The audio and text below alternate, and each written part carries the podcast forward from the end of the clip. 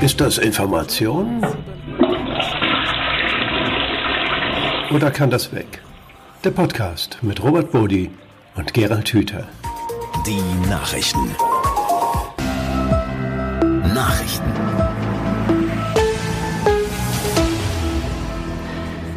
Ja, einmal mehr willkommen bei Ist das Information oder kann das weg? Der Podcast mit Gerald Hüther und Robert Bodi. Willkommen allen, die wieder zugeschaltet reingeklickt haben. Gerald, schön wieder mit dir zu reden. Ja, äh, ganz auf meiner Seite und herzlich willkommen alle, die hier mit dabei sind.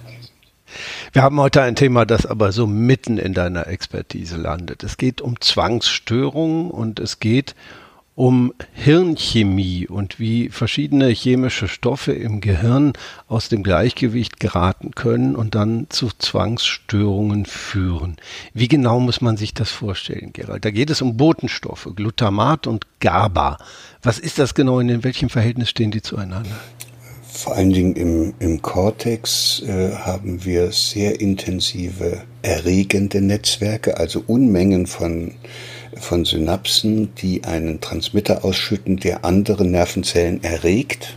Das ist äh, in hohem Maße diese, dieses Glutamat. Nebenbei gesagt, das ist auch das, was im Essen drin ist. Äh, das kommt aber nicht durch die Blut-Hirn-Schranke, sondern das muss von den Nervenzellen selbst hergestellt werden. Und damit können die anderen Nervenzellen erregen. Und dann gibt es auch äh, natürlich immer dieses Gegen, diesen Gegenspieler, nämlich hemmende Netzwerke, die diese Erregung wieder ausbremsen. Und die verwenden Gamma-Aminobuttersäure. Und das heißt ähm, GABA. Und äh, das ist ja auch ein ganz normaler Stoff, den wir so kennen. Und äh, es gab mal eine Zeit, das war damals, als ich noch richtig in der experimentellen Hirnforschung in den 70er Jahren unterwegs war. Es gab mal eine Zeit, da hat man die Arbeitsweise des Hirns geglaubt, verstehen zu können, indem man da oben alle möglichen chemischen Substanzen gemessen hat und gemessen hat, wie da das eine ansteigt oder das andere abfällt. Hirnchemie hat man das genannt und ich habe es immer, also jetzt im Nachhinein fällt es mir natürlich noch noch leichter, das ein bisschen ins Absurde zu ziehen. Aber da haben die auch wirklich daran geglaubt, dass, dass es wichtig ist im Hirn, dass man die Hirnchemie immer wieder korrigiert. Du ahnst, was der Hintergrund ist. Hirnchemie kann man gut mit Psychopharmaka äh, beeinflussen. So, und ich dachte, dass diese Zeit längst vorbei ist und jetzt kommt wieder so ein Beitrag, in dem suggeriert wird, dass die Hirnchemie für bestimmte Verhaltensweisen verantwortlich ist. Und da dachte ich, lieber Robert, das müssen wir jetzt mal der Welt bekannt machen, dass die Zeit sich verändert hat, dass seit den 90er Jahren das Konzept der Neuroplastizität um sich gegriffen hat und dass das doch eigentlich jetzt überall angekommen sein müsste, dass es im Hirn das ganze Leben lang Umbauprozesse gibt, dass da auch immer wieder neue Verbindungen aufgebaut werden, neue Synapsen aufgebaut werden. Wenn da zu viel Erregung da ist, dann werden hemmende Synapsen dazu gebaut, damit das wieder ins Gleichgewicht kommt. Und umgekehrt, wenn zu viel Hemmung da ist, werden mehr Erregende gemacht. Wenn du zum Beispiel zu viel Alkohol trinkst und deshalb im Hirn zu viel Hemmung ist, dann werden erregende Synapsen gebaut mit dem Ergebnis, dass du irgendwann mal ohne Alkohol gar nicht mehr ruhig bleiben kannst, weil so viel Erregung dann von dem Hirn erzeugt wird und die Hemmung fehlt. Also das ist jetzt Neuroplastizität und natürlich kommt es dann, wenn dann mehr erregende oder hemmende Synapsen gebaut werden, dann auch zu einer Verschiebung, wenn man das Hirn in so einen Mixer tut und die Substanzen misst, die da drin sind, äh, da kommt es dann eben auch zu einer Verschiebung des Gleichgewichts, wie die das nennen, zwischen diesem GABA und dem Glutamat. Das klingt für mich als Laien, als Nicht-Hirnforscher, als seien da einfach Ursache und Wirkung verwechselt. Ja, es wird, aber das haben wir häufig in der Wissenschaft, dass man Phänomene beschreibt, also selbst gar nicht begreift, dass man nur ein Phänomen beschreibt und dass die dahinterliegenden, die dahinterliegende Ursache, die ja. dann verantwortlich ist dafür, dass dieses Phänomen, nämlich Transmitterungleichgewicht, entsteht, was man dann misst. Das, die, die dahinterliegende Ursache wird gar nicht gesehen. Ich will äh, zugeben, dass damals in den 70er Jahren die Leute auch noch keine ja. Ahnung hatten von Neuroplastizität. Das, da, da haben sie wirklich noch sehr im Trüben herumgestochert und dann haben sie alles Mögliche für möglich gehalten. Aber heute, heute, wir sind 20, 2023, mhm. das ist 50 Jahre fast nach diesen äh, umwälzenden Entdeckungen und immer noch kommt solches Zeug. Ja. Nun ist das Problem ja da. Zwei bis drei Prozent der Bevölkerung leiden an Zwangsstörungen. Da gibt es dann solche Störungen wie zwanghaftes Kontrollieren zum Beispiel. Menschen, die laufend alles nachgucken müssen, ob der Herd aus ist, die Tür abgeschlossen ist, die sich ständig die Hände waschen, die alles zählen, die Rituale vollziehen, die äh, nicht besonders einleuchtend sind. Ähm, Hilft denn eine solche Studie, wie sie nun die Universität von Cambridge in Großbritannien gemacht hat, äh, deren Problem tatsächlich zumindest besser zu verstehen? Oder können wir das eigentlich gerade mal lassen mit diesen Botenstoffen und äh, lieber diesen Menschen helfen, ja, äh, diese Verhaltensweisen umzulernen? Das wäre ja die Folgerung aus der Neuroplastizität, oder nicht? Ja, auf das Umlernen gehen wir gleich nochmal ein, aber, ja. aber was diese Studie suggeriert, wenn man sie so liest, heißt, aha, zu wenig oder zu viel Glutamat oder zu wenig und zu viel GABA. Also müssen wir eine Substanz verabreichen, die dazu führt, dass dieses Ungleichgewicht ausgeglichen wird. Und dann kann man dann äh, GABA-Rezeptorblocker oder, äh, oder Glutamat-Agonisten oder was auch immer geben. Und da gibt es dann eine ganze Menge von solchen Substanzen, die sind ja auch auf dem Markt. Und dann wird dann sehr schnell eine Behandlungsmethode vorgeschlagen, mit der man zum Beispiel die Hemmung etwas verringert oder das, die Erregung etwas äh, verstärkt. Und wenn man das jemandem gibt, dann ändert sich dessen Verhalten auch. Also mhm. das kennen wir ja alles. Es gibt ja diese ja. Pillen, die einen so ein bisschen gleichgültig machen gegenüber allem. Das sind GABA-Agonisten. Also okay. die machen Hemmung. Aber macht sowas nicht auch Angst? Ich meine, wir haben es hier, du hast das eben nur in einem Nebensatz erwähnt. Äh, Glutamat, das ist das Zeug, das auch im Essen drin ist. Wir kennen das aus Hinweisen im Restaurant, enthält eben keins oder enthält Glutamat. Äh, schafft das nicht auch einfach Angst? Es ist ja nicht jeder Wissenschaftler und weiß, dass das nicht, äh, indem ich jetzt beim Chinesen irgendwelche Glutamate verspeise, ich nicht gleich eine Zwangsstörung kriege. Ja, warum die das da bekannt geben müssen, ist, dass wenn zu viel Glutamat da drin ist, dann verschiebt sich der pH-Wert des Blutes und dann hat das natürlich Auswirkungen, aber nicht nur aufs Hirn, auf alles Mögliche. Ja. Äh, aber äh, der, der, der Leser oder derjenige, der das dann als Information bekommt, der wird vor allen Dingen dann, wenn er selbst so eine Zwangsstörung hat, hoffen, dass ihm jetzt ein Medikament verabreicht wird, mit dem das Ungleichgewicht der Chemie in seinem Hirn äh, ausgeglichen wird. Und das ist das eigentliche Problem, weil äh, er dann auch noch, wenn er die Pille nimmt und dann so eine, so eine Sedierung eintritt, also dass der dann also nicht mehr so äh, ängstlich ist und, ja. und, ihm alles ein bisschen mehr egal ist, äh, dann hört das natürlich auch mit dem Zwang ein bisschen auf. Ja. Das heißt, die Pille erzeugt auch eine Veränderung der Symptomatik in der Weise, dass man glauben könnte, die Pille würde gegen die Angststörung helfen. Und mhm. dann nimmt man die Pille und dann braucht man sich nicht mehr darum zu kümmern, diese Angststörung dort äh, zu behandeln, wo ihre Ursache liegt. Und da, da wird es dann erstmal interessant. Man, man schießt sozusagen mit diesem Befund, äh, lenkt man die Aufmerksamkeit in eine Richtung, die genau im, in einen Bereich zielt, äh, wo man gerade nicht hin sollte, denn mhm. wir wollen ja, dass diese Menschen eine Möglichkeit bekommen, dass ihnen auch wirklich nachhaltig geholfen wird und nicht durch eine Pille, die ihren Transmitterhaushalt wieder korrigiert. Du sagst nachhaltig geholfen, du hast eben Verhalten reagiert, als ich gesagt habe, man muss das umlernen. Ist das ein Ansatz oder ist es zu einfach gedacht? Nee, nee, genau das ist es. Und wir hatten eben schon gesagt, das Hirn ist das ganze Leben lang formbar und plastisch und natürlich kann es passieren, dass man, äh, das kann auch schon während der Kindheit passieren, aber dass man in Situationen gerät, wo man, wo man Angst hat, und wo man dann so eine Inkohärenz ins Hirn kriegt und dann ist da alles durcheinander und dann merkt man, wenn man es nochmal nachprüft und, und sich vergewissert und es kontrolliert, dann geht diese Angst erstmal weg. Also man findet irgendwann mal im Leben eine Lösung und die heißt Kontrolle. Ja.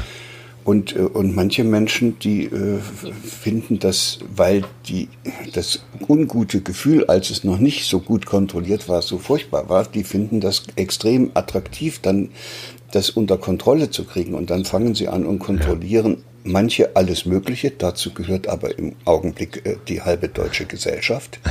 Oder aber sie kaprizieren sich auf die Kontrolle von etwas Bestimmten also auf diesen abgeschalteten Herd oder ob die Wohnungstür zugeschlossen ist. Dann müssen Sie jedes Mal nochmal hochgehen oder wenn Sie im Urlaub sind, müssen Sie zu Hause irgendeinen Nachbarn anrufen, der dann nachgucken soll, ob das auch wirklich so. Das sind dann schon etwas kompliziertere Störungen und das kann so weit gehen, dass Menschen so eine Zwangsstörung entwickeln, zum Beispiel einen Waschzwang, dass die kaum noch arbeitsfähig sind und auch nicht mehr lebensfähig sind, weil die sich nur noch waschen und dann gehen die ganzen Hände kaputt und die Haut geht kaputt und, und, und das ist wirklich sehr, sehr schwer zu behandeln. Und es, man wird es nicht behandeln können, wenn man denen einfach eine Pille gibt, mit der das dann ein bisschen weniger wird, sondern man müsste ja verstehen, dass das eine Lösung war, die diese betreffende Person für ihre Angst gefunden hat. Ja. Und als Lösung ist das im Hirn verankert und dann kann man sagen, okay, wenn da so eine ungünstige Lösung und die entsprechende dazu passende Verschaltung im Hirn aufgebaut worden ist, dann müssen wir so einer Person helfen, eine günstigere Lösung im hm. Umgang mit hm unkontrollierbaren Situationen zu finden. Und das ist eine gute Psychotherapie, die das dann auch machen würde. Und dann würde die Angst, diese Zwangsstörung auch nachhaltig verändert, weil dann würde sich das Hirn umorganisieren und dann braucht diese Person diese zwanghaften Verhaltensweisen auch nicht mehr. Was äh, vielleicht auch zu diesem Thema dazugehört, ist die Feststellung, nicht jede schrullige Angewohnheit, die wir ja alle irgendwie haben, ist eine Zwangsstörung. Ähm, äh, es gibt Leute, die räumen die Spülmaschine mit einer äh, geradezu mathematischen Präzision ein und können das anders nicht ertragen. Es ist kein Grund, deswegen Pillen zu schlucken. Auch kein Grund, zum Therapeuten zu laufen. Äh, du hast das eben schon beschrieben. Wenn solche Zwangsstörungen tatsächlich dann zum Krankheitsbild werden, dann haben die größere Auswirkungen, als dass man irgendwas Schrulliges tut. Und dann ist es eben auch nicht der Chinese, der einen hier auf, äh, vergiftet in dem Glutamat ist. Nein, mit diesem, mit diesem Glutamat in der Nahrung hat das ja überhaupt nichts zu tun. Es ist wirklich, ja. Äh, da braucht man einfach einen verständnisvollen Begleiter, wenn man in so eine schwierige Situation gekommen ist, die dann im Englischen Obsessive Compulsive Disorder heißt. Ja. Äh, und, äh, und dieser Begleiter sollte verstehen, dass man sich sozusagen in einer selbst gefundenen Lösung verwickelt hat. Und ja. dann kann der mit Hilfe von äh, geeigneten, liebevollen Vorgehensweisen einem helfen. Also er kann den Patienten dann einladen, ermutigen und inspirieren, äh, doch mal zu gucken, wie es ist, wenn er, wenn er etwas loslässt. Wenn er, wenn er nicht wenn er sich auf eine neue Situation einlässt, wo er nicht alles kontrollieren kann. Wenn er auch mal äh, irgendwo hingeht, ohne sich vorher die Hände gewaschen zu haben oder jemand die Hand gibt und feststellt, es ist gar nicht so schlimm, wenn ich mir anschließend nicht die Hände wasche. So, und mhm. das, das geht ja alles. Das muss man nur machen und muss man einen Therapeuten finden, der das auch, auch äh, macht und der nicht wieder nur so eine einfache äh, Umlernaktion macht. Hm? Also jetzt waschen ja. sie sich also nicht mehr die Hände und da kriegen sie irgendwie, da gibt es ja alle möglichen Konditionierungsversuche, dass man das dann ändern will. Das Ergebnis ist dann, dass der vielleicht aufhört, sich die Hände zu waschen, aber dafür fängt er anständig äh, in der Spülmaschine alles zu putzen und so. Also da, da rutscht dann sozusagen der Kontrollzwang in ein, nur in einen anderen Bereich und damit ist die Zwangsstörung auch nicht wirklich ja. weg. Die geht erst weg, wenn die hm. betreffende Person diese innere Sicherheit gewinnt, dass sie auch mit, mit andersartigen und immer wieder neuen Gegebenheiten umgehen kann, ohne dass sie da aus der Fassung gerät. Und das heißt innere Stabilisierung und auch das, die Stärkung des Vertrauens in die eigenen Kompetenzen und auch, ja, vielleicht auch so ein bisschen die Stärkung des Vertrauens, äh, dass das schon alles auf dieser Welt seinen Sinn hat und auch mal Unsicherheiten dazugehören. Hm, hm. Wir fragen immer auch nach der Agenda derjenigen, die uns diese äh, Nachrichten äh, und Botschaften äh, präsentieren. Da wird es uns in diesem Fall wunderbar leicht gemacht, weil die Wissenschaftler von der Universität Cambridge beschreiben selber die Bedeutung dieser Studie. Und ich zitiere das mal, weil das muss man sich wirklich auf der Zunge beziehungsweise im Ohr zergehen lassen. Unsere Ergebnisse sind ein wichtiges Puzzleteil für das Verständnis der Mechanismen, die der Zwangsstörung zugrunde liegen. Soweit, so gut. Zitat geht weiter. Die Ergebnisse legen neue Strategien für die medikamentöse Behandlung von Zwangsstörungen nahe, die auf verfügbaren Medikamenten basieren, die Glutamat regulieren. So, das wunderbar. Und ich sage dir, und jetzt müsste ja eigentlich hinten stehen, diese Studie wurde gesponsert von dieser oder jener Pharmafirma. Und das findest du da drin nicht, weil die Forscher wahrscheinlich selbst davon überzeugt sind, weil sie noch in diesem alten Weltbild unterwegs sind, ja. sind die selbst davon überzeugt, dass das so ist. Und da merkt man, wie lange so eine bestimmte Ideologie oder eine bestimmte Theorie, dass die sich manchmal 50 Jahre hält und über zwei Generationen weitergegeben ja. wird und sind immer noch welche dabei die ja. noch nicht aus dieser Nummer rausgekommen sind. Mir hat mal ein erfahrener journalistischer Kollege, der vor allem investigativen Journalismus machte, gesagt, es ist ganz einfach. Guck einfach, wo das Geld ist das ist, glaube ich, auch in diesem Fall und in vielen solcher Fälle ein guter Ratschlag auch für Informationsnormalverbraucher. Einfach mal gucken, wer verkauft hier eigentlich gerade was und wem hilft das. Das diskreditiert noch nicht alles, das muss man vielleicht auch dazu sagen, aber es hilft, solche Dinge besser einzuordnen und vielleicht eine gewisse Skepsis zu entwickeln, richtig? In diesem Sinne, ja, das ist äh, richtig und es kann sein, dass auch tatsächlich dieser Wissenschaftler nun nicht gleich mit der Pharmaindustrie verbandelt ist aber die Chance ist relativ groß, dass nach der Publikation eines solchen Beitrages äh, jemand auf ihn zukommt und ihn fragt, ob er nicht vielleicht eine Drittmittelstudie machen möchte mit Geld, was er zur Verfügung stellt. Ja, und da, und, und da geht's Vortrag. Ja, ja. ja.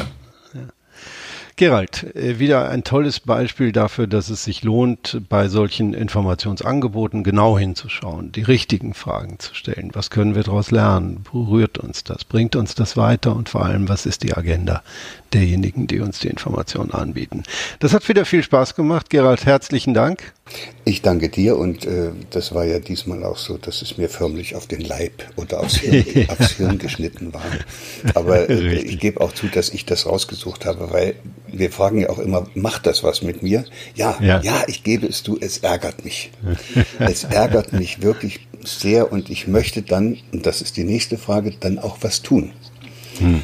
Dass das nicht so bleibt und wir noch in 50 Jahren, da sind wir dann nun mit dem Podcast wahrscheinlich zu Ende, aber dass dann noch viele Jahre weiterhin diese altertümlichen Vorstellungen aus dem letzten Jahrhundert äh, in der Öffentlichkeit verbreitet werden. Gerald, dafür herzlichen Dank. Allen anderen herzlichen Dank fürs Zuhören, fürs Dabeisein. Bis zur nächsten Ausgabe von Ist das Information oder kann das weg?